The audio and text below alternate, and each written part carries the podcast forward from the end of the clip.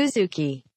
はい、えー前回まではイスラームの起こりからオスマンまでの流れを聞きましたけどもいよいよここからオスマン帝国のルーツについて迫っていきたいと思います。そうですね。やっと,、はい。えー、とオスマン帝国が出てくるところですね、うんえー、とまずですねオスマン帝国を作ったのは確実にまあトルコ系の人たちです。でこの人たちはねもともと,、えー、と前も言ったけどうん。なんとモンゴル高原がルーツ。こ、れが面白いな。うぁん。まあ、遊牧民だしね、うん。で紀元前3世紀頃に初めてまあ歴史上で姿を出したんだけどすごい昔からいますよね、うんえーで9世紀頃には軍事力としてイスラム世界に流入してる。まあ、奴隷軍人だったんじゃないかっていう説があります。でまあ後で違う回で説明しますけど、うん。ここで言う奴隷っていうのはうん。僕たちが想像する奴隷と全く違います。うん。はい、なんで後でイスラム世界における奴隷は何なのかという話はしますね。はい。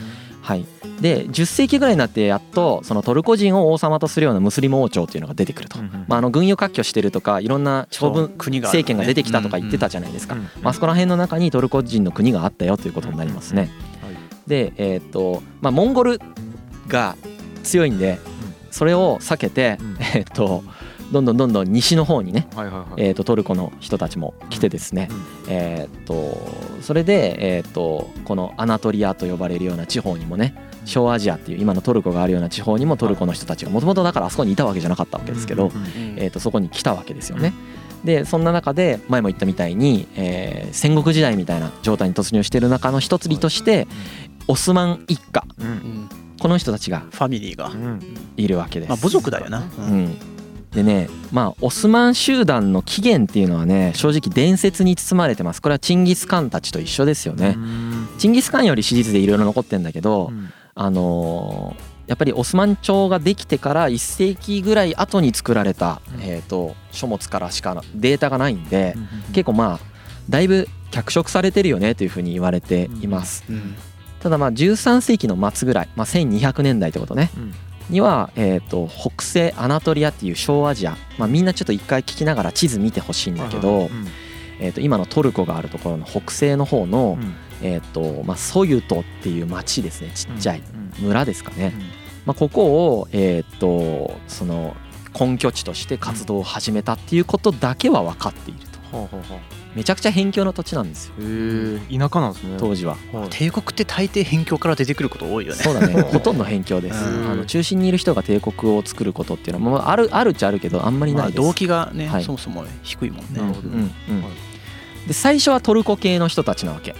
最初期はねでもう結構あの最初の段階でトルコ系じゃない人たちがどんどん入ってくることになるんですけど、まあ、根血進んだりとはい、かですね、で遊牧民なんだけど遊牧民的生活をしてるのもほんと最初だけ。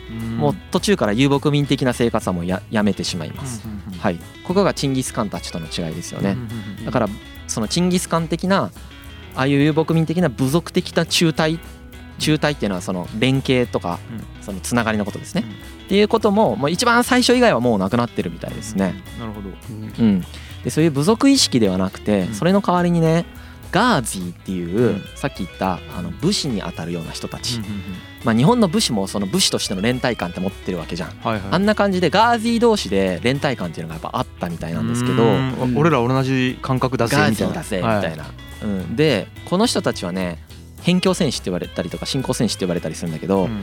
あのいろんな出自を持ってる戦士たちが集まっていて寄り合い所帯そう。な感じだよね、でもうその食い物がなくなってるんあのなんていうか混乱状態なんで統一王朝がないから平和ではないので、うん。まあ、その略奪っていうのを繰り返しながら、えーっと勢力を伸ばしていったりとか、まあ、生きていくためにだから略奪をしている状態ですよね。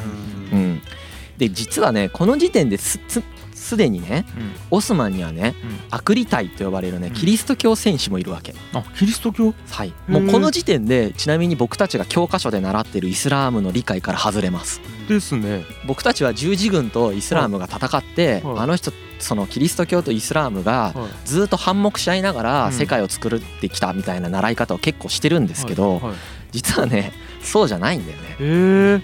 キリスト教とイスラームって意外ともうめちゃくちゃ交流してるし仲もいいしこうやって最初ねキリスト教かどうかも気にしてないんだよ。一緒に戦ってるもんね。うんガーゼィだよね俺らみたいな。なるほど。はい。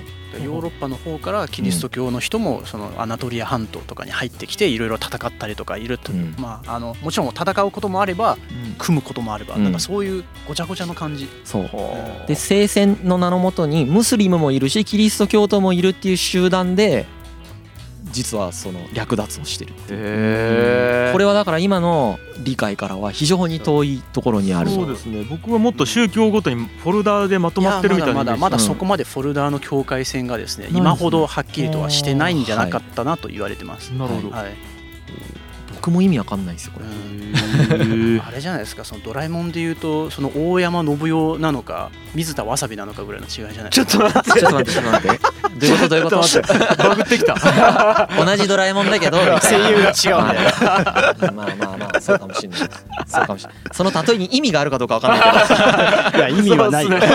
意味はないよ。いいね。あれは代替わりですか？らうん。いいですね。はい。はい。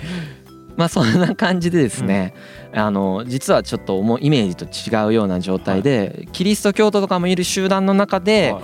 大きくなっていきます。はい。だから最初から実はこの時点であれですよね。もういろんな人と一緒にいる状態です。あ。ですねすでに多様性が。多様性からスタートも。多様性スタートです。もう一番最初の時点で多様性スタートでほ、でこのオスマンっていう人がいるんですよね。このオスマンさんがその小規模なあのアナトリアにある小規模な町っていうのをこうどんどんどんどん征服して徐々にえーと勢力を広げてはい。ただのこの集団だったところからうん一応国としてまとまるところまでうん。えー作ります。これオスマン公国。うんうん。うん。公国の公はですね諸侯の項だよね。違うかな。えっと早ね漏みたいな早漏？なんたらで早漏。あそうそうあ早漏ですね。あ何をイメージしたんですか？いやあれそう諸侯の公ですね、と早漏の早漏です。っていうのがあって、はい。で初めてねあの都市ブルサっていう町をね、えー、と攻略をするんですけど、逆にこの初めての都市ブルサっていうのを攻略するまでははい。都市を持ってなかったんです。都市を持ってんだからあれ国だけ寄ど都市持ってなかった、寄り合いみたいな感じの？まあいろいろ遊牧遊牧じゃないけどまあまあ、集落は持ってたと思うけどそそこをいろいろ略奪しながら多分進んでてその根拠地となる都市を持ってなかったんだけど初めてブルサっていう町をうん。その攻略した時から、うん。えー、とオスマン公国がそのブルサを首都にして、まあ、やっと国っぽくなっていくみたいな状態ですね。でこのブルサの攻略中に初代オスマンっていうのはなくなっていきなくなってしまいます。なるほど。でこのちなみにこのブルサっていう町なんですけど、はい。これはもうビザンツ帝国領だったんですよ。ほうほうほだからもう初代のオスマンの時点時点で、はい。実そのビザンツ帝国をどんどん侵食するっていうのが始まってる。う。削りにかかってる削りにかかってる。でこのビザンツ帝国っていうのは、うん。まあさっきも言いましたけど、うんえー、と今回のシリーズの最後のうん。最後というかまあえー、とハイライトうん。クライマックスでメフメト2世っていうオスマン帝国の君主と,、うん。えー、とガチンコで戦ってうん。負けちゃうんですよね。うん。でビザンツ滅びるんですけど、はい。えー、とそういうなんていうかなすごく有名な戦いなんですそれが。はいはいはいその戦いの、まあえー、と国になるところですね、うん。まあ、そこがこの時代からゴリゴリ削られてることを皆さんには覚えておいてほしい。もう因縁があるんやな。はいはい。因縁がある。でまあそうですね。東ローマ帝国ってさだからねビザンツ帝国ってうん。東ローマ帝国っうんてなんていうかなローマ帝国ってすごいんだよ。うんものすごい権威なんですよ。うん。もう寝室のそのオスマンとかうん。と比べてうん。もう圧倒的なる伝統はいとはい。圧倒的なる権威を持ってるわけです。そうですね。はい。うん。でキリスト教のなんていうか宗主国的な位置でもうん。あるんですよ。うん。本当はローマ教会と分裂しちゃってるんだけど、うん。あの今はねローマ教会がそうなんかそんな感じカトリックのねそうですね。総本山みたいな感じですけど、はい。あのなんていうんですかねそのキリスト教も司ってるし、はい連綿と続く圧倒的な歴史も持ってるし、はいはい。ヨーロッパの起源みたいな感じだし、はいはいはなんかのものすごい権威を持ったこのはい。ビザンツ帝国がすでにこの初代オスマンに削られり取られているという悲哀これを伝えたいんだよなるほどなるほどはい。はいはまあ栄えた大きな帝国でしかも後世に何千千年以上も続くうん。ヨーロッパの人たちからうん。ものすごくリスペクトを与えられている歴史ではあるんだけれど歴史を引き継ぐ国うん。だからビザンツ帝国なんだけれどもうん。それをメフメート2世によって息の根を止められたっていうね。で、えーとまあ、オスマン亡くなってうん。そのブルサの攻略中にねうん。でオルハンっていうのがうん。2代目ね。うんでこのオルハンはねもう領土を一気に広げるんですよ。はい。このブルサっていうのを、えー、と首都として、うん。えー、とアナトリア一帯っていうのを勢力下に置置くべくうん。もうめちゃくちゃいろんなところに攻めていって、えー、とニケアっていうところとかねイズニクって呼ばれるんですけどあとはコンスタンティノープルに近いコンスタンティノープルはビザンツ帝国の首都ね。今のイスタンブールね。はいはいはい。ここをえっ、とに近いねあのニコメディアっていう町があるんですけどうん今あのトルコだとイズミトっていうのかなここをねあの手中に収めるみたいなことをしていてえっ、と当時戦国時代って言ったじゃん。はい。戦国時代のそその勢力の中のナンバー2ぐらいまで上がるんですよこののオルハンの時代に。うんうんだから上杉謙信みたいな感じだよね。うんなるほど。バーって駆け上がる。武田信玄とか、うんうんうん。うん、戦国シチューの中のなんか峡谷みたいな感じだね。そうそうそうそうそうそう うん。だけどねこの時ビザンツ帝国と同盟結んでる。意味わかります？ちょっと待ってよ。えっと敵国というか削ってる国。まあでもさ戦国時代ってよくあるじゃんそういうの。そうかそうか戦ったり同盟結んだりとかいろいろあるんだけどうん。あのまああの同盟結んだ方がいいっていうタイミングもあってえー、と同盟結んだりとかあとビザンツ帝国ってずーっと継承問題でいざこざを起こしてるんですよ。次皇帝誰になるかっていうのでうん。もう常にいざこざを起こしてましてこの国は。もう滅ぶ国の象徴象徴。象徴 まあでもめっちゃ続いてんだけどね。でこの継承問題とかに介入したりとかしたりして、えー、と結構そのなんていうかな関係性を保ってるみたいな。そういう複雑な関係性をやってますね。で、えー、とバルカン半島っていうのがありまして、うん、あのギリシャギリシャのところだな。なんか音声だけで伝えるとちょっと伝わりづらいんですけど、うん。トルコってアナトリアっていうのがあって、うん。小アジアって呼ばれる、はいはい。その対岸にね海挟んで対岸に、うん。えー、とギリシャとか今のギリシャとかがある、はいそのバルカン半島っていうのがあるんだよね。はいはいはい。でこの2つを、えー要はオスマンの勢力は治めたいわけですよ。はいはいはい。で、えー、とアナトリアの方は、うん。えー、とトルコ系の遊牧民とかが作ってるような、うん。えー、と国家がたくさんあるイスラムの国たちがたくさんある方ね。はい。でバルカン半島の方はまだヨーロッパだからキリスト教国がたくさんあるわけ。で、えっと自分たちはうん。アナトリアにいるわけですよ小アジア。はい。だから普通に言ったらアナトリアから滅ぼすじゃないですか。はい。けど、はい。まあ、実際それもしてたんですけど、強いんですよみんな。遊牧民出身の人たち多いから。うんうんうんキリスト教国の方がはい。弱いんですよ。なるほど。なんでバルカン半島もを先に攻めるんですよあのオルハンが。へでバルカン半島を攻めるってどういうことかって言ったらえビザンツ帝国のはあの半島をはさらにゴリゴリ削ってることになるんですよ。なるほどなるほど。オルハンの時代にさらにビザンツをボリボリでこう削っていってはいはいはい。結構たくさん治めてたんだけどビザンツが。はいはいはい。ガンガンこのねイスラム勢力に削られるということが起こるわけです。はいはいはい。でこれはそのキリスト教国たちからすると、はい。あの伝統あるはい。ビザンツ帝国、はい。しかもそのキリスト教のはい。結構主流をおあそのこのうね占めているはい。宗教的な意味合いもある町なんですけど国なんですけど、はい。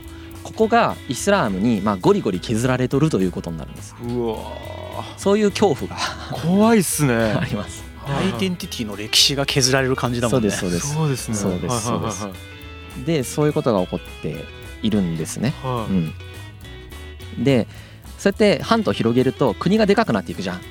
うん。で最初自分たちのさなんかこうちっちゃい集団だったのが国がでかくなっていってうんうん。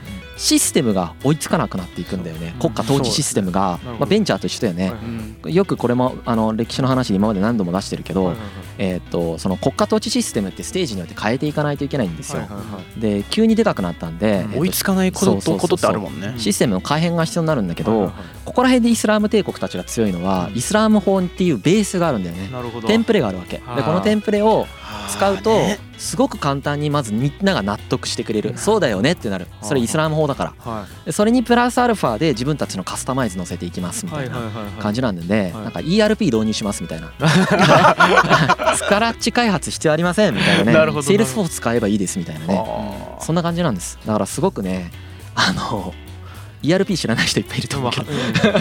まあ そのねあのすごくうん。そういうところも実は強いんですイスラムって。だからまあアンドロイドみたいなもんじゃないですか。アンドロイド使ってなんか。ああそうです。アンドロイドもね知らない人いっぱいいると思うアンドロイドそうですね。アンドロイドってあのね。自分でねはい。あの改変してもいい OS なんですよね。まあいいか。例えるの難しいな。そうですね。はい。あの分かる人はめっちゃ分かってる多分ね 一部の人にめちゃくちゃね多分伝わってますけどえー、とアンドロイドみたいなイスラム法がありますんであの軍事行政司法の3機関っていうのをここでね初めて作ります本当に国っぽくなりますよね。うんうんで軍事っていうところは、えー、と非常に自分が信頼できる人にしか任せられませんのでうん自分の着男であるひスレイマンっていう人がいるんです。スレイマンって後でまたね後で今回のシリーズではちょっと出てこないんだけど、うん。オスマンの後にスレイマンっていうめちゃくちゃ有名な人出てくるんで、うんその人と同盟の人なんだけど、うん。まあ、ここでも、えー出てきてこの人に任せたりだとか、あとイスラムってやっぱすごくてえっ、とねイスラム法を勉強する知識人っていう立ち位置の人がいるんですよ。ウラマーって呼ぶんですけどこのウラマーっていう人がだからそのなんて言うんですかね。あの自分たちの国じゃない人でウラマーがいるわけ。うん。この凄さわかる？うん。どういうことですか？だからイスラム法っていうのを全員で共有してるからイスラム世界の人たちが。その基盤で生きてるじゃんで自分の国から偉い人を出す必要がないんだよ。なるほど。教育された人が他の国にいたらその人呼んできてもいいわけ。なるほど。これは強いよ。そうかそうか。人種で区切らないもんね。そう関係ないから人種。でこの時も他の国から呼んでくるんですよ。うん。知識人のウラマーっていう人。んこれはねすごくつくやりやすいんですよ。うんなるほどね。うん。はこういうことができるから強い。でチャンダルルチャンダルル一家っていうこの人はまた後で出てきますからチャンダルルっていう家は覚えておいてほしいんだけあどチャンダルル家っていうのを招いてこの人を宰相って言ってまあ総理大臣にします。で国事を司らせます。で当然イスラム法に精通してますんでこのイスラム法の中に民法商法刑法が入ってるんだよね。だから最初からこのテンプレ使えるわけ。そうか。大体国に必要な法律が基本的にあるんですね。でみんなにも浸透しやすいわけ。うん。反発も出ないんだよねあんまりね。うんうん。うんでえーっとその法廷とかもセットでついてくるからだからめちゃくちゃねこのパッケージ俺も欲しいわって思う。ここはちょっとキリスト教とちょっと違うところやね。ねキリスト教はねもう,、うん。もう理念っていうか思想ほとんど思想だけなんだけれども、もうルールベースまで全部こう、うん。コーラに収められてる。だからイスラムを踏襲するとこういうパッケージ全部ついてくるんですよ。うん最初から。ももう国家統治パッケージがね最初からついてくる。ああそれで広まった部分もあるかもしれんね。それはあるでしょう。ねあそれだけではないだろうけどそれで強かったっていうのはやっぱあるでしょうね。だろうね。だからムハンマドさんはすごいですよね。すごいっすね。いやね法律まで作ったっていううん基礎までね。うん。へでここでまあそのウラマーのこう確保とかをしていって、えーっと国を一気に強くできるんですよ。うんだからこれも人材育成のステップを結構飛ばすことができてるわけです。これベンチャー企業の経営者の方とかも聞いてらっしゃるんでちょっと想像してみてほしいんですけど良くないですいかやーなるほどなるほど。は うん。でそのウラマーというかチャンダルル家もあの名家なんでそもそもすでに名家なんでうん。いろんなネットワークを持ってるんですよ。あうん。でそこのネットワークをこう政権内に取り込んでそこで人材採用とかやったりとか地方をなんかちゃんと収めたりとかするっていう。ううん。んもう少し制度はい。例えばどういうのを整えることができたかっていうと結構すごいよ。1台で一気にこれ作ってるんだけど、えーとまあ、さっき言った最小制度だよね。まず総理大臣が必要ですみたいな。だからこの制度もなかったのを作ります。あとはモスクを建設していきます。あとイスラーム学院っていうのがあるんだよね。うん。学院イスラム学院っていうのを作ってその教育制度を作ります。あとワクフ制度って言ってね。これもイスラム法で決まってるんだけどその収入の一部を公共的事業に寄進しないといけないっていう宗教的寄進制度っていうのが残っあのつ決まっていてこれでそのインフラとか整えることができるんですよ。これも強いよね。最初から税金の徴収方法が一部もう決まってるわけ。そう源泉徴収されてるじゃうないですか。で全部その、うん要はインフラ開発に全部強制的に回され一部回されていくんですよ、うんうんだから自然と都市がどんどんでかくなるってそいう。うそう。でそれはちゃんとね多分インフラに回されるわけ。だから中央公庁とかだとこういう税徴収が私腹を肥やすために使われたりもするんだけど多分イスラム国家でそういうことする人って結構少ないんじゃないかなと思いますけどちちゃんと調べたことないですけどちゃんとその枠付制度でえっとなんかこう徴収された税税金じゃないですけどっていうものがしっかりと多分こういうモスク建設とかえっとその学校建設であるとかですね。あとは奨学金制度とかもありますし。すでにあのー貧困者障害者への社へのその社会的弱者の救済である社会福祉にも使われたりとか孤児とかねあと家父とかへの救済ですよね。あとは水の庭とか井戸とかの共有財産の維持管理。こういうのも全部決まってんの。うん。でこの時代に貨幣も作ったしね。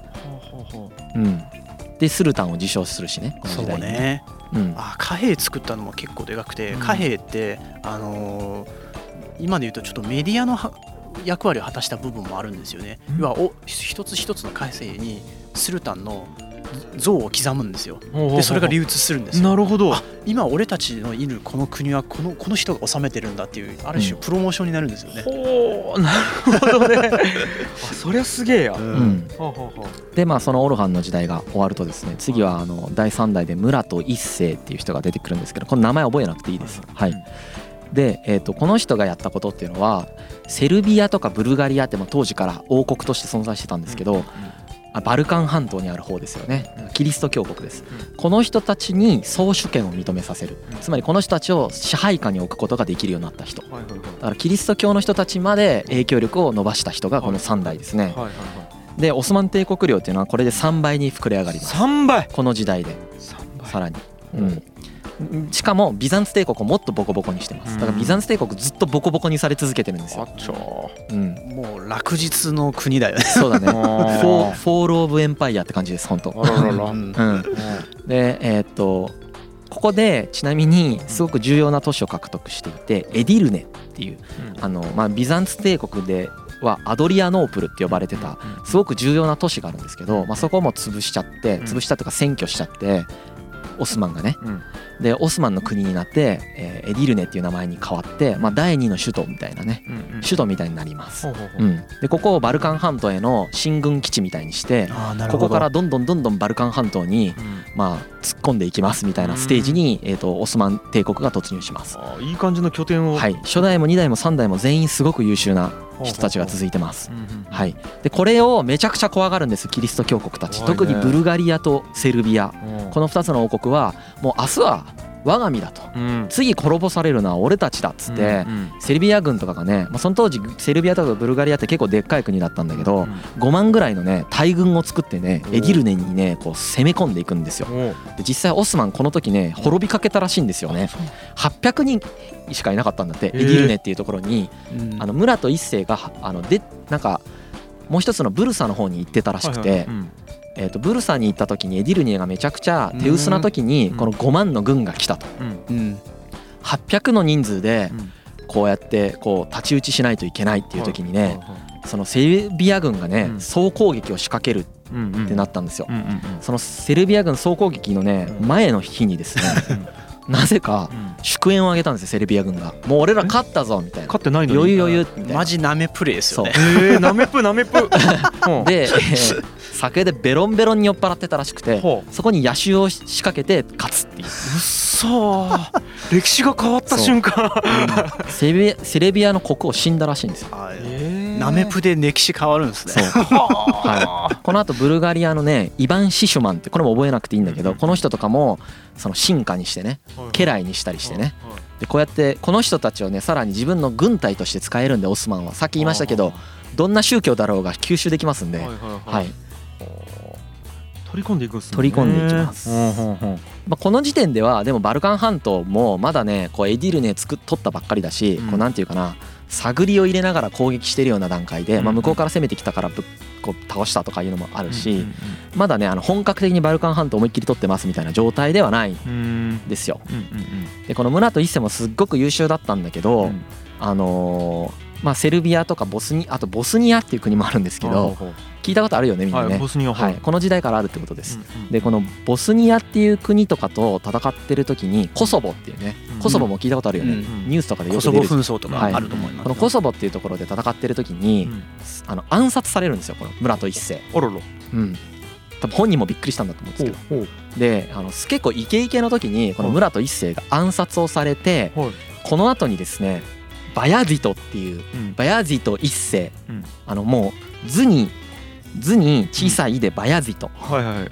まあ、バヤジトでもいいんだけど、バヤズイト。はいははい。い、このバヤジト一世っていう人が出てきて、はいはい。この人が結構有名な王様なんでこの人が、えー次の回でちょっとフィーチャーして伝えていきたいと思いますけど、うん。はい。まあここでねまたオスマン帝国を理解するためにすごく重要なイエニチェリっていう軍隊がいるんで、うんまあ、次回イエニチェリとかの話もします。なるほど。はい、いやーすごいですね。なんかこのやっぱ僕野襲のそれが結構いやでもやっぱちょいちょいね歴史勉強すると、はい。そういうなんか不注意系出てくるよね。へなめ舐めてる系で、うんあの全てを失う人たち。ですよね、はい。もうこの回のあのタイトルもうナメプなめですよね。なめプで歴あその時歴史が変わった。変わった。ナメプまあでもですごいのはみんな優秀なこと。うん。1代2代3代全員。そうか。それは確かにすごいですよね、運が良かったね。運がいいですね。うん。運だと思います。はあ正直。そうかはいそうか、い、やーという感じですかね。はい。じゃあ続きは次回です、はい。ありがとうございました、はい。ありがとうございます、